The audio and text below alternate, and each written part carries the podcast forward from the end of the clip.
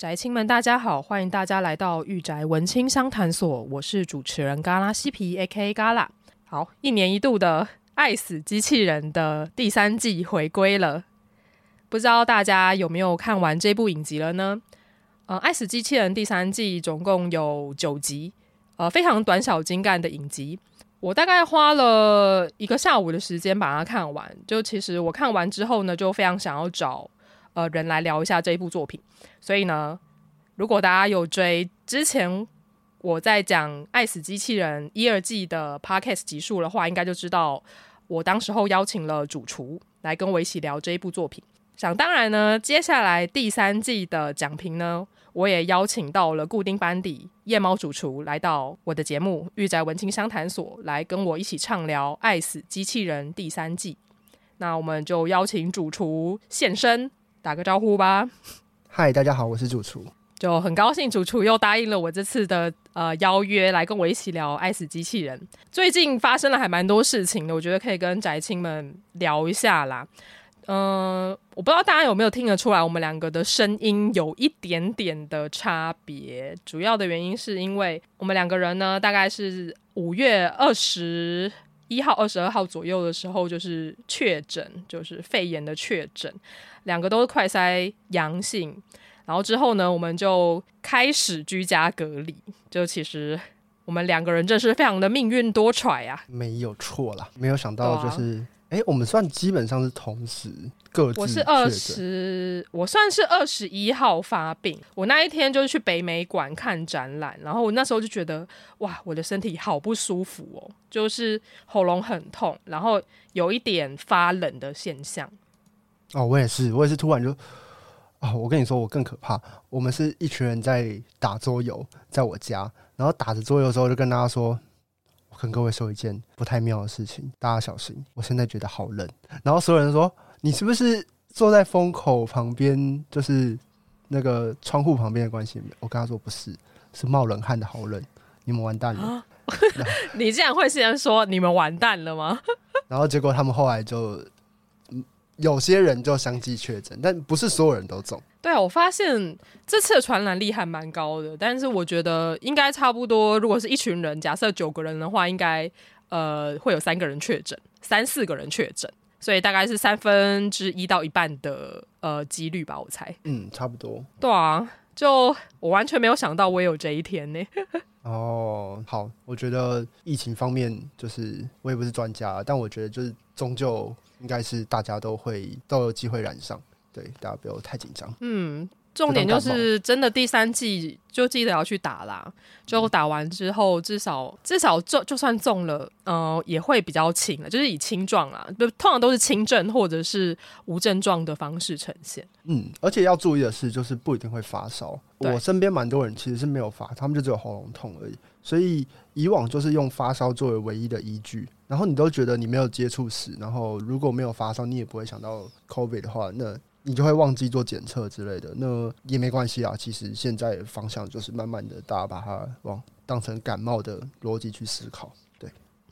真的蛮像感冒的。就基本上我这边就是喉咙痛嘛，然后我我没有发烧，但是我会冒冷汗，然后接下来就是。呃，鼻涕啊，然后一直咳嗽，就是会咳到半夜起来咳的那一种。因为我本身支气管就没有到很好，对，就基本上我觉得是跟感冒差不多。只是听说，就算复原之后，大概还是会咳个嗯，可能一个礼拜左右吧。这一点要小心，多吃一些喉片，然后多休息，记得补水分，然后跟多睡觉，这很重要。多运动，平常把身体的那个抵抗力养好一点，就是。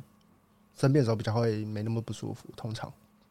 嗯，也会比较快复原啦。我跟主厨差不多都已经一个礼拜的时间了。我不知道这一集播出之后，我觉得，嗯、应该说这一集播出之后，我们两个都已经复原了。对，但是在录的当下，我们差不多是呃一个礼拜的时间。我们两个的声音状况目前都还不错，只是可能没有办法，就是没有办法录太久的音，没有办法讲太多话。没有错，所以我们应该赶快进到主题，不然哎、欸，不过不过最后我还是我还是跟大家分享一下，就跟宅青们就是打个广告一下，就是二厨他有委托主厨二厨他们有委托呃果果就是制作一个属于 ACGN Podcast 呃 Podcast 地下城的游戏，呃，那个游戏就很像 RPG 大师，就里面会有两个角色让大家选择，就是呃我嘎拉跟主厨两个角色可以让大家去玩，然后基本上呢，你会在这个游戏里面遇到很多地下城的伙伴们，然后你要一一的把他们打倒，然后最后。呃，会有个 happy ending，是一个非常好玩的游戏。就要怎么玩这个游戏呢？呃，大家可以就是直接加入我们的 Discord 群组，就是 ACGN Podcast 地下城群组，就可以看到里面有一个呃，在重生点聊干话会有呃一个网址，点进去呢就可以玩这个游戏了。它是呃网页游戏。所以你也不用特别去下载，其实还蛮方便游玩的。而且，呃，我跟主厨差不多就花了大概两个小时的时间就可以破关了。我是说破一个角色，大概单一角色大概是两个小时的时间，就大家可以去玩一下。如果觉得好玩的话，也欢迎把这个游戏分享给你身旁的朋友。然后也可以将你玩完破关之后的心得，然后回馈给我们。没有错。那诶，连接就你也会放在这个资讯卡，是不是？对，我也会放在呃这一集的 podcast 的连接栏里面，就是下面的叙述栏。嗯、呃，另外呢，我会再把它放到我的呃 IG 的个人首页的连接里面。如果大家找不到入口的话，可以在呃去那边找。好，感谢感谢各位。大家，我觉得这这位这个游戏非常的赞，非常精致，可能会有其他跟我们常常互动的 podcast 作为彩蛋，也在这个游戏当中。对啊，刚好我我是法师，主厨是战士。如果你喜欢玩，如果你喜欢玩法师的话，可以就玩我的角色。如果你想要享受近战攻击。比较直接型的攻击的话，就可以选主厨的角色。嗯，邀请大家一起来玩这个游戏。好，那我们就进入今天的主题吧。啊，你等一下，你等一下，妹妹，你等一下。好，你出去。你们家的女儿又要来抢抢麦克风了。好好好，没事哦，你在这边。看来她她很想，她又想要发言。没有，她刚才在爬乱爬那个。哎，猫嘛。嗯，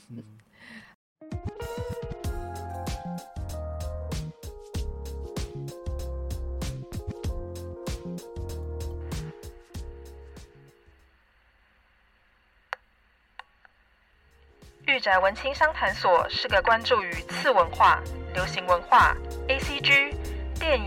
戏剧、艺术的 Podcast 频道。阿宅与文青一定是个空集合吗？御宅文青商谈所这个第三空间，希望能让阿宅与文青都能在这里畅所欲言。好，这次第三季呢是在二零二二年的五二零。刚刚有讲到说这一次的集数是九集，看完我自己是觉得有回归到第第一季的水准。虽然第一季它的所有的篇章是比较长的，但是我觉得嗯。第三季跟第二季比起来，我会明显的喜欢第三季多一点点。那主厨呢？你你看完的想法是什么呢？嗯，哦，我也是这样觉得，就是因为我我觉得第二季最有让大家有印象的，应该就是那个永生与新生以及溺水的巨人，那个巨人的那两集嘛。对对对对对，但那两集都偏比较，我觉得算是比较哲学，然后比较静态一点点。然后这一季它有比较多。就是比较紧张的气氛的一些作品，然后比较刺激一点。对，调性跟第一季，而且我问了身旁几个朋友，就是有看完《爱死机器人》的朋友，他们说第三季给他们的第一个感想就是哇，血浆不用钱，就是很血腥。但是我自己看完，我觉得还好啦。我就觉得，嗯，这个不就是《爱死机器人》的一个调性吗？对啊，标配就是血浆不用钱啊，标配，对啊，标配嘛，对啊，对啊。我自己觉得第二季比较少一点呢，就是第二季比较没那么血腥。然后我觉得，哦、呃，我觉得对，第二季让我们觉得整季都步调都是比较是属于剧情片的感觉。嗯对啊、然后第三季比较多动作片。所以你也觉得，呃，第三季的表现来讲的话，应该比第二季好很多。好很多吗？因为它毕竟就是各个工作室单一的作品，所以我觉得他用。季跟季之间比较，其实蛮不公平的，因为这真的是有时候是有些作品它就一枝独秀嘛。那这这跟个别的整季的调性其实没关系，他们也没有在刻意统统一一整季的调性或者一整季的某个主题啊或什么，大家要 follow 它的主轴应该就是爱死机器，而且说真的，爱死机器人应该是他们。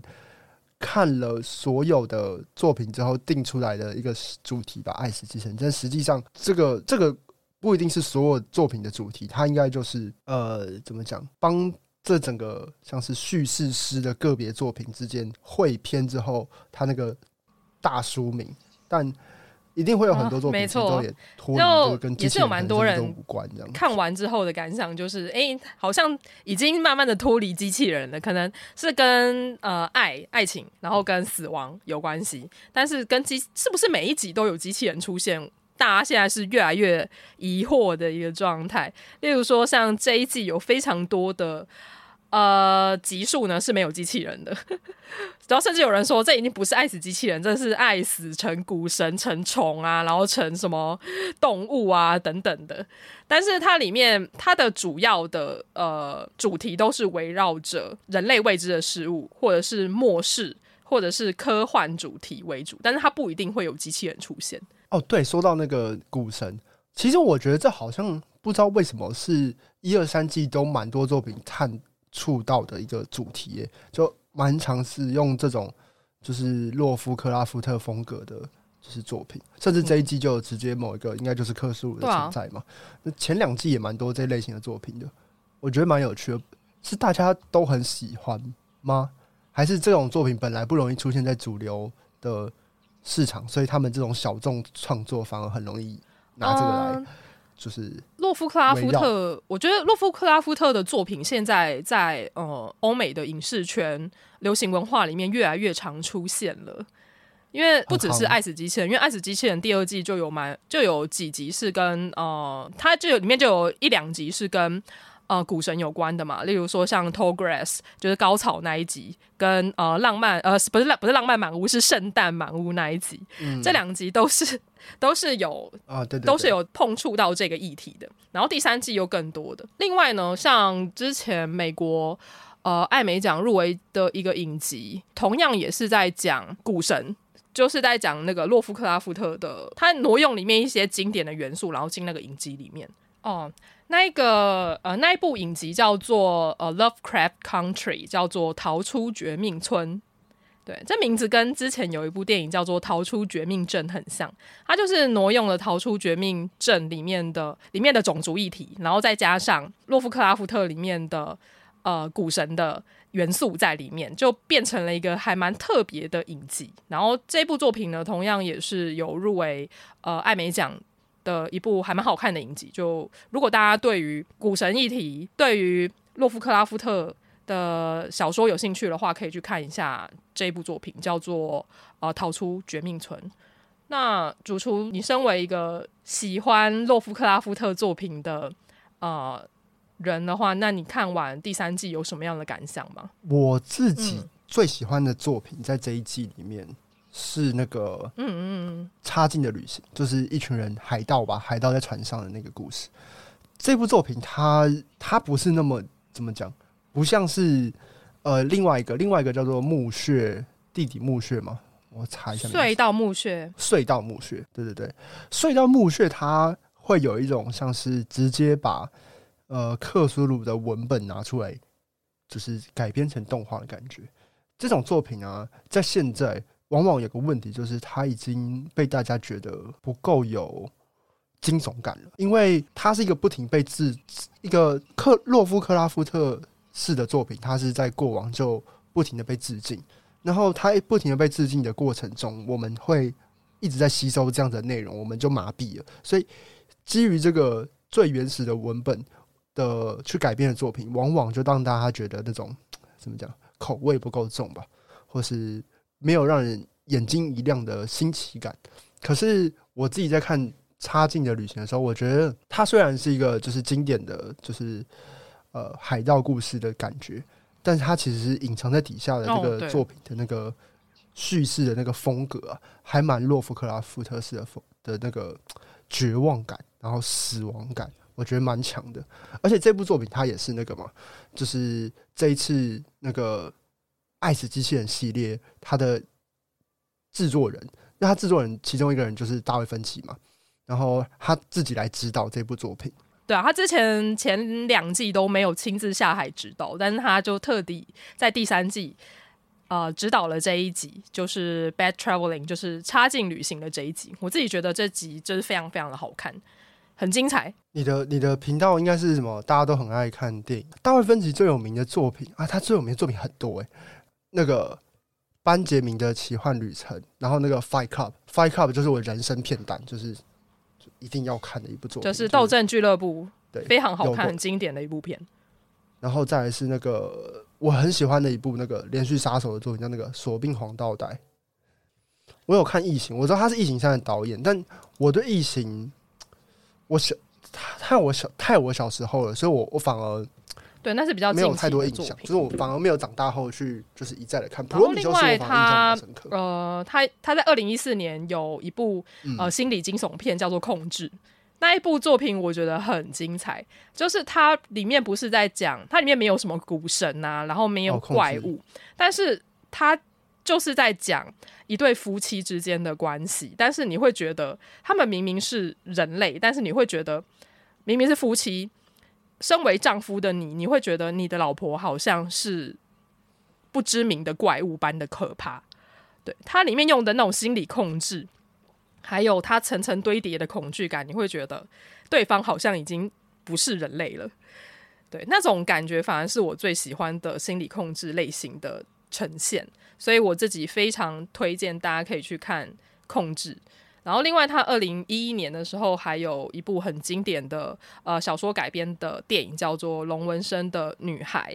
真的是还蛮多才多艺，然后也很会指导的，就很会导。导片子的一个导演呐、啊，然后他的电视剧，呃，每一部作品都还蛮有名的。例如说，呃，他有导过两集的《纸牌屋》，对，他也有担任就是《破案神探》的呃执行制片人。然后接下来就是二零一九年的《爱死机器人》，最新的作品应该就到二零二零年，所以我还蛮惊讶说，哇，二零二二年他会亲自跳下来指导呃《爱死机器人》的差劲旅行的这一集。对，这一集，这一集我觉得它很精彩，非常精彩。它的剧情很多转折，然后光是它设计，就是大家的决策跟对错这件事情，每个人做的决定嘛，然后每个人在这个在这个故事中扮演的角色，我觉得出现的时间都很短，因为毕竟是一个动画短片。可是你都知道这些角色他们的出发点很好去理解，然后都觉得他们当下都在。做一个很合理的他们角色出发点的行为，但就是最后导致的结果，对，我我觉得这个剧情设计的很强劲啊，对，尤其是主角，它里面就只有一个主角嘛，然后他那个主角是在这个在这个灾难底下不小心当上船长的人嘛，然后这个因为他们被他们被一个怪物攻击，船长死了嘛，然后就要抽签当船长，这个故这个算是如果有看。呃，那叫什么《神鬼奇航》的话，会知道他们就是有一些海盗文化。然后，我觉得海盗文化可能不会是我们这么熟悉的的的主题，可是可能对他们来说，那他们常常会耳熟能详一些概念吧，比如说要求要谈判啊，然后呃，你就得认真对抗这个谈判，然后大家要表决要抽签，就他们会围绕在一些某些。你觉得，诶、海盗不是一个很野蛮的族群吗？那他们不是什么事情都应该要用就拳头来决定吗？所以，可是他们很很多不成文的规定，很在他们这个文化底下，就是有点像是那种杀手世界一样，就他们都会有一些莫名的文化的规定。可是实际上呢，他们还是在用拳头讲话，还是在用武力说话。所以，这种种交织起来的这个。世界观就蛮有趣的，然后他们又有一个同一个目的，就是他们要活下去，因为他们这个船上住着一只怪兽，然后他们要想办法在这个住着一只怪兽状况下活下去。这这这个设定很有趣，然后大家为了活下去，有点像是互相的角力跟纷争。那事情进展的非常快速，可是你可以理解在那个非常快速的底下，是一个暗流汹涌之间人之间的那个情感的。角斗，他们之间在勾心斗角，如何想要去把让怪兽达成他的目的，去那怪兽想要去的岛上吃人。可是就有两个前提，第一个是你不知道那个怪兽到那个岛上要干嘛，你只觉得怪兽到那岛上一定会把人杀光，但其实也不一定嘛，对不对？说不定他那个岛上有什么传送门，他是要回去回家的啊，对不对？对，在这个地方就是剧情里面没有，你不知道怪兽要到那个岛上干嘛的时候，你就一味的就是想要把这个怪兽先送到另外一个岛上。可是明明送到另外一个岛上不一定有用啊，你知道吗？这事情可能也不会如他所想，送到另外岛上骗他之后还有用，而且你也不确定他可不可以骗，你不知道他对于就是周遭认识多强，所以他为什么不能？他一定要坐你的船吗？为什么？就这边会有很多的问号，然后他都不愿意去跟这些人合作，想出一个计谋，他就自己就要一意的孤行。然后所有人当然就是想要反对他，可是你会知道，所有人反对他刚好符合他的计划，因为所有人反对他，他才有时间去让其他人就是成为他的替死鬼嘛。这些人就是一个一个想要一个一个上去弄死他的时候，刚好被他抓包，因为他手上有枪，其他人没有枪，所以他用枪来对付大家的时候，一个一个来试图。来抢夺权的人就会被他一个个解决，然后他去喂怪兽，然后他就获得了更多的时间去准备他去对付怪兽的方法。但实际上最有趣的点就在于，他其实不知道怪兽生产了，所以他不知道怪兽会变得很脆弱。然后正是因为怪兽变得很脆弱，生产了，他吃东西，他要靠大家喂，他要靠他喂他，所以怪兽生产了，所以他刚好获得这个机会，他才有办法就是引爆这个船去把这怪兽炸死。可是，如果不是这样的情况下，他也没这个机会。如果怪兽就只是刚好要搭船，那他吃一只吃饱，他也没有变弱的状态下，他不一定可以靠这个方法炸死他。那他也只是运气凑巧当了这个英雄。所以整个点就在于这个，就是他的计划没有完美，只是而且他的计划就是他一意孤行，所以其他人才会拒绝他。可是正是因为其他人拒绝他一意孤行，所以他的计划才能成功，他才能成为一个英雄。嗯。我会觉得这个船长，你在这一部片里面，你可以看到民主跟独裁。他照理说这两个名词是对立的，不可能出现在同一个剧情里面。但是这一部作品里面，让我看到了独裁跟民主是如何 一起出现在这一部剧里面。我们可以看到这个船长独裁的地方，就是呃，假设是以民主社会里面的多数决来讲的话，那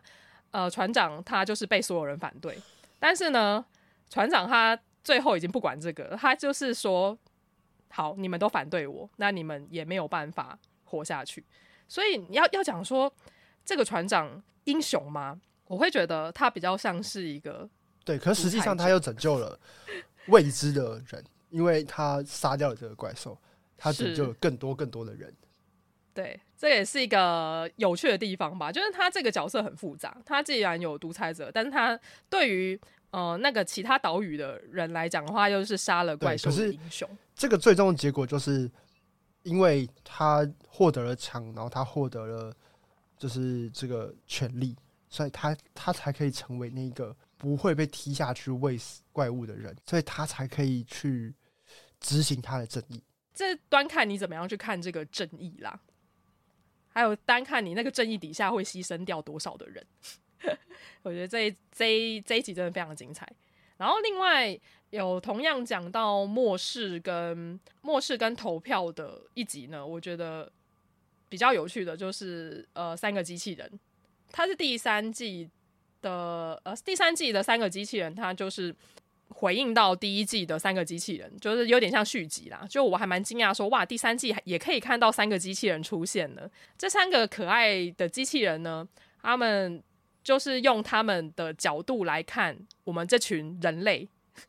当人类已经灭亡的世界会是长什么样子的？他们就用机器人的角度去回看我们以前人类做的各种事情。另外呢，在预告里面，他就讲到一句非常经典的一句话，就是因为他们对机器人很坏，所以他们就被机器人杀了。呃，我们人类制造出了机器人，但是后来我们又被我们自己创造出来的机器人呢给杀掉，就是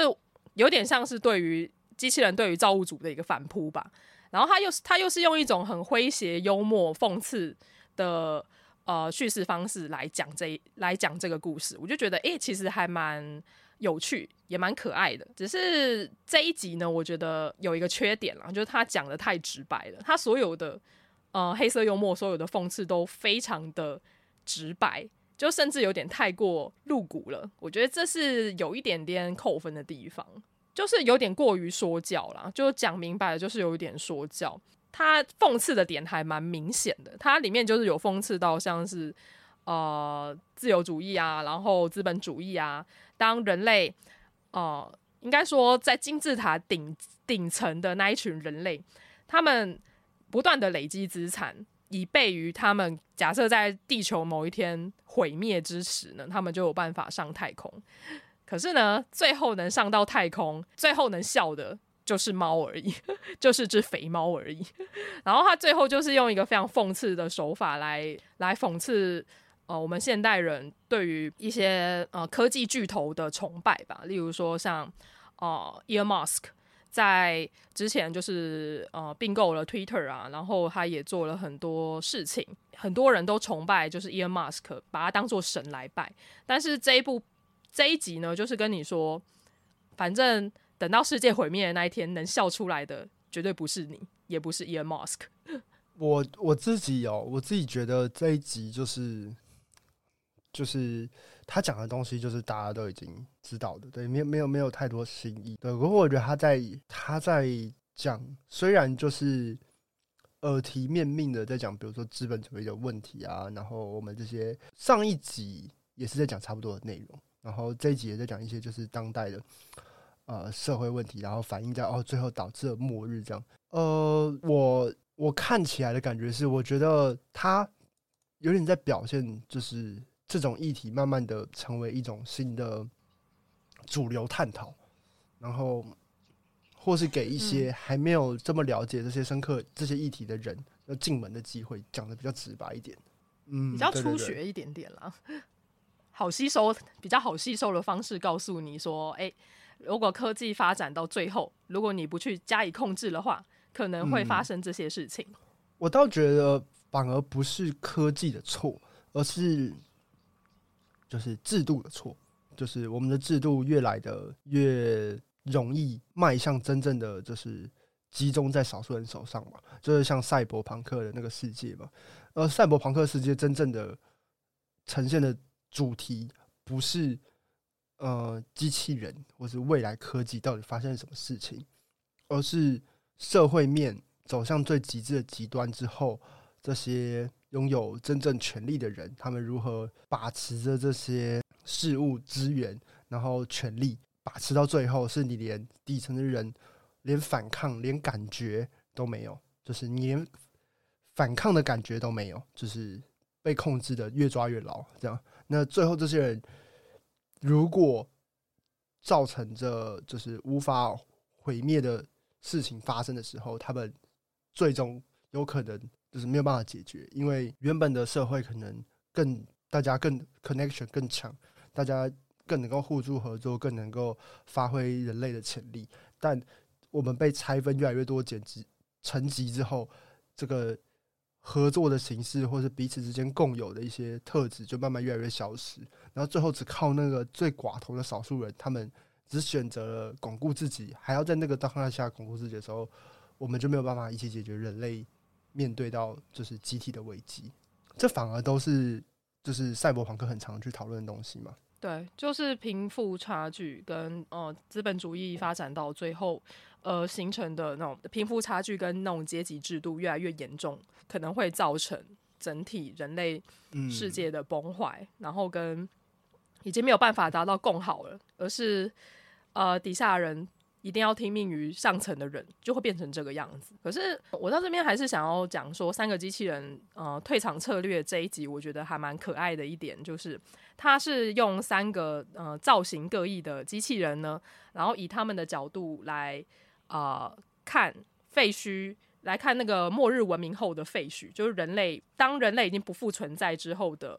社会会是怎么样的。他用一种有点。轻松有趣，有点像 room tour，就是呃导览的方式，带我们这些观众去看，诶，来看说，诶，这个这个岛岸那边的白骨，就是以前的呃戏骨的工程师，他们就是每天都穿着连帽 T 恤，然后坐在电脑前面，然后都不动。他最后死前还是一直躺在这边，就是用一种有点讽刺啊、有趣的方式来讲这件事情。我觉得啊，是还蛮好吸收的。然后我记得它里面有一段我印象还蛮深刻的，就是他 room tour 最后就是走到了地下室，他就看到了一群呃，算是各国的首长吧。然后他们就是坐在那个方桌方桌前，然后他们都已经死掉了嘛。然后他就说：“呃，这群人呢，他们以前就是某某首长，然后就是那种呃，就是那种大官。然后他们死前呢，因为末日嘛，没东西吃嘛，所以他们就投票，投出来的那个人就要被吃掉。所以他同样也是有讲到，同样也是有讲到，就是在这种末世之下的投票制度，呃，最后选出来的。”反而不一定是让全体更好的事情，它反而是一种用一种投票的方式来做一种很残忍的行为。我觉得这两集都有讲到，就是末日之下的民主制度会变成什么样子，我觉得还蛮有趣的。所以呢，我觉得三个机器人退党策略，虽然我知道大家应该对于这一集都还好，但是我还是蛮建议说，大家看完可以去思考一下，未来假设资本主义发展到。未来会是什么样的？我觉得大家可以去思考一下。对，就是蛮有趣的。我觉得，呃，的确啦，就是从可能二三十年前到现在，就是极致顶端的有钱人能够做到的事情，会越来越、越来越离大众越来越远。就是原本可能只是办个派对，但现在可能是就是在火星上要办个派对，就是 会越来越夸张。越来越夸张，就是已经脱离了呃我们能想象的状况。没有错。那主厨，你要聊一下那个吗？呃，隧道墓穴这一集，因为这一集呢，里面也是有恐怖力量的上古神出现。哦，我自己哦，你说我自己，我觉得这一集，对，我觉得他没并没有特别的出色，就是我觉得他很嗯，他很经典的元素，所以。他会像我们上一次看到那个啊，就是在那个高潮之中那一集，就是 In the Tall Grass 嘛，嗯、对，他就是很有一种经典的特殊的文本感。然后他这故事呢，就在讲说一对呃特种部队嘛，就是他们要进，他们要进到就是一个洞穴里面去拯救人质嘛。但没想到就是他们进到人就是那个洞穴里面之后，发现就之前进去的呃。前一批人已经全部都惨遭很恐怖的袭击，全身只剩下骨头。然后他们在想说，怎么可能会发生这种事情的时候，就遇到一堆怪虫嘛。然后怪虫越来越多，他们就开始跑，越跑越深。然后最后在古代的，应该说在洞穴深处看到一个像是古代的遗迹。然后这个遗迹就是充满着高科技又有远古的各种符文啊，那种感觉，就是结合了。科技跟魔法很让人很容易让人联想到那种外星文明的感觉的地方，然后最终他们走到深处的时候，看到里面囚禁着一只长着呃章鱼触须的大怪物嘛，然后一直说要让就是解放他，然后最后呃结局就是他还控制了人心，然后他们让他看到各种幻象嘛。那女主角最后选择就是杀掉其他人，然后。让他们无法去放出他，然后最后他，我们看到最后一幕就是他从墓穴已经走出来，可是他的双眼、双耳都在流血嘛。对，呃，就是烧掉，感觉，因为呃，这很经典的克苏鲁元素，就是我们看到这个东西之后，古神之后都会最后陷入崩溃，然后看到这些幻象，看到世界毁灭。对，就是限制降低。不知道那个他挖掉眼睛，那个眼睛不知道是他看到的过程就会烧掉，还是他自己挖掉。然后耳朵就也是自己搓聋的之类的，就是避免再受那个恐怖的幻象影响，而而自愿就是把这东西发疯的状态下把这东西挖掉嘛。但我们看到他就是最终选择一个比较好的结局，应该是没有把这个怪物放出来嘛？对，看起来是没有了。他选择了不要听到那个怪物的声音，然后也不要看到他的样貌，所以他就我自己是觉得他应该是自己自己挖掉的。但我觉得的感觉就是不够恐怖，不够绝望，不够恐怖吗？不够恐怖，太普通了，哦、就是我们遇到任何的怪兽的结局，一对就是就算是一只机械熊，也是可以把大家都打烂秒杀嘛，对不对？就是那一集，那一集，对，呃对，kill team kill，对，杀戮小队那一集，他们并没有真的好，我觉得那些的死法没有够绝望。虽然虽然，我觉得他们还是被各种就是分尸什么的，但是呃，克苏鲁故事很强调的一点，应该要让你觉得死亡并不是真正可怕的事情。然后，哦，那那最可怕？所以你要让大家去想什么才是最可怕的，比如说像虫族一样，你永远就是被控制，然后。就是脑袋被挖开，然后被控制掉，然后或是其他的，嗯，你都见到了这个生物古神本尊了，然后你顶多只是看到幻象而已，对，他还是好好的走出来啊，就是就觉得好像不不足够恐怖，就是不足够恐怖，对，哦，所以呃，克苏鲁式的恐怖应该是会让你求生不得，求死不能，然后无限的在那个哦。无限的被控制，这样子。倒也不一定，因为有一个有像克苏鲁故事中有一个种叫米哥嘛，然后他们就会把人的大脑挖出来，然后变成桶中脑嘛，然后你就会背着被他带着桶中脑去宇宙旅行，然后他会许诺你拥有着你变成桶中脑之后，你就近乎被他们控制，被他们照顾，但你就永生。哦，永生，但是你是被控制的，啊、你也不能算是有自我的意识，呃、你你。